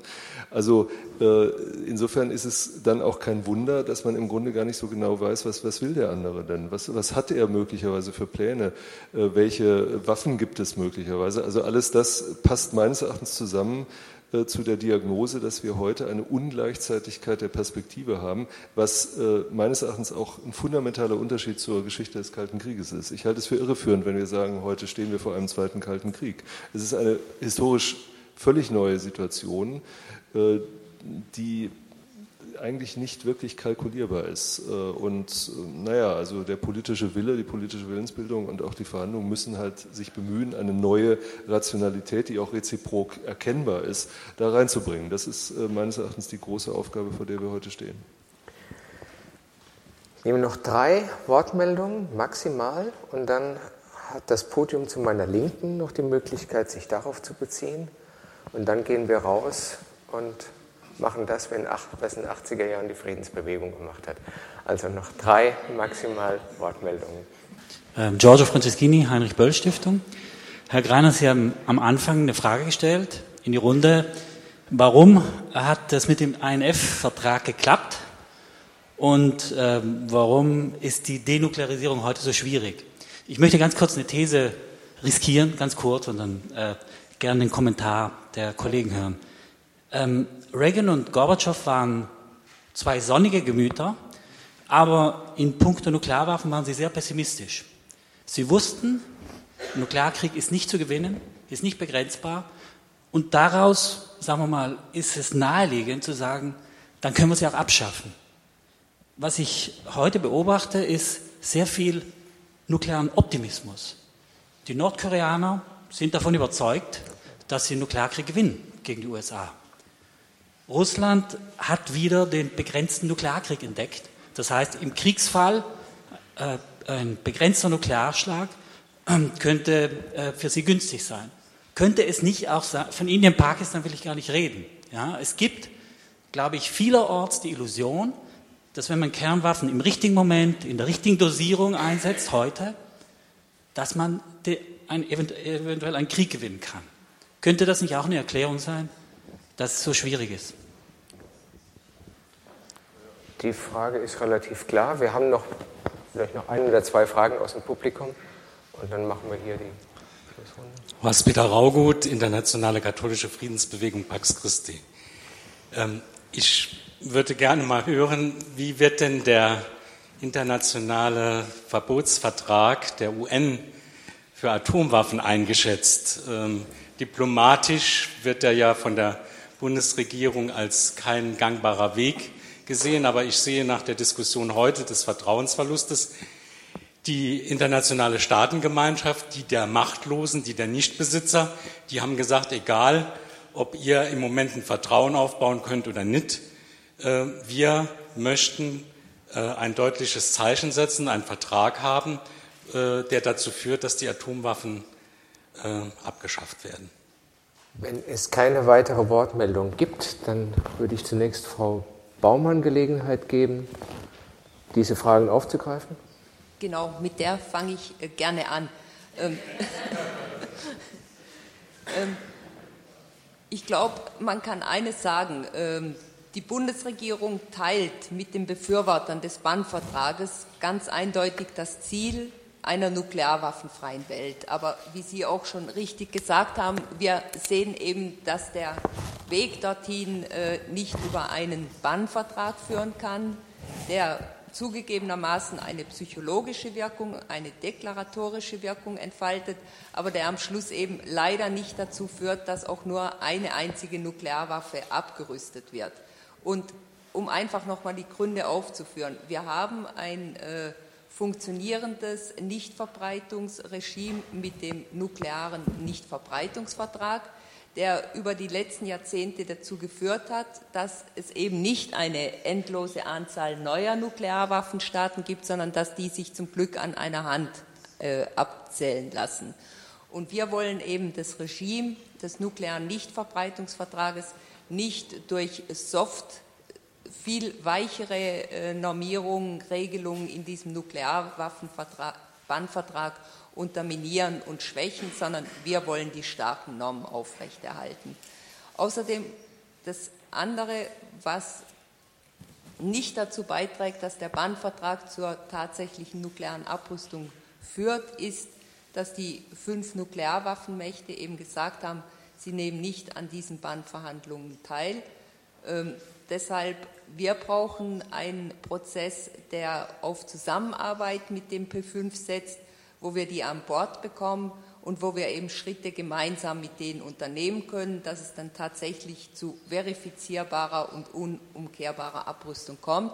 Und deshalb setzen wir eben auf den sogenannten schrittweisen Ansatz, der zugegebenermaßen ein langer, ein komplizierter und wie der Name schon sagt, ein Weg in kleinen Schritten ist, aber wo wir eben zum Beispiel den CTBT, also den Teststoppvertrag stärken, wo wir schauen, dass wir zu einem Produktionsstopp bei äh, spaltbarem Material kommen, wo wir setzen auf nukleare Verifikation, auf die Weiterentwicklung nuklearer Verifikation, wo wir zum Beispiel setzen auf die verminderte Rolle von Nuklearwaffen, auf Transparenz bei den Nuklearwaffenarsenalen äh, bei den Nuklearmächten.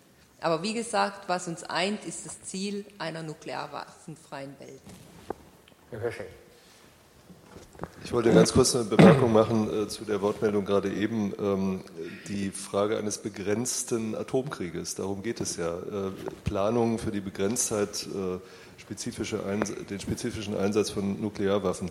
Das ist natürlich auch jetzt nicht völlig neu. Also äh, zu Beginn der 80er Jahre gab es äh, jede Menge Indizien dafür, dass in den USA genau solches geplant wird, äh, was dann im Übrigen sehr viel Munition gewesen ist, auch für den Anti-Amerikanismus der Friedensbewegung damals. Ähm, ich bin da auch nicht so ganz sicher, ob Reagan da von Anfang an so konsistent gewesen ist, wie das heute teilweise dargestellt wird, als jemand, der grundsätzlich gegen Atomwaffen war. Also das ist, wie gesagt, für mich eine offene Frage.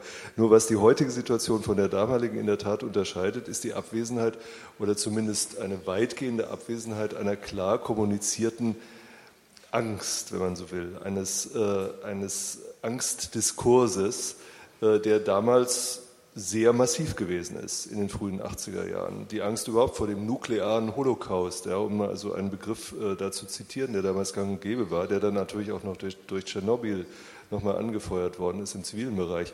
Also das, dieses zivilgesellschaftliche, was vorhin auch genannt worden ist, das fehlt nicht völlig, aber die Durchschlagskraft, die sehe ich ehrlich gesagt nicht so.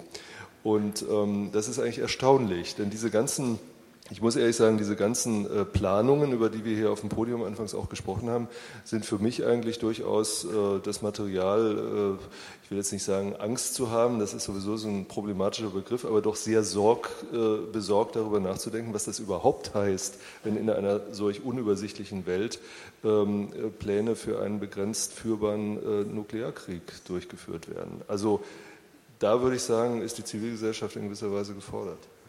Und damit, Herr Wirsching, haben Sie mir die Vorlage gegeben für ein mehr oder weniger abschließendes Schlusswort, nämlich mit dem Hinweis, äh, den Satz aufzulösen, den ich äh, etwas enigmatisch in den Raum gestellt habe. Dann gehen wir hier raus äh, und machen das, was die Friedensbewegung gemacht hat. Was ich damit gemeint habe, war, ein Thema in den öffentlichen Diskurs einzuspeisen, unter Abziehung von einer Seite der Friedensbewegung der 80er Jahre, nämlich mit Angst Politik zu machen zu ihrem eigenen Vorteil.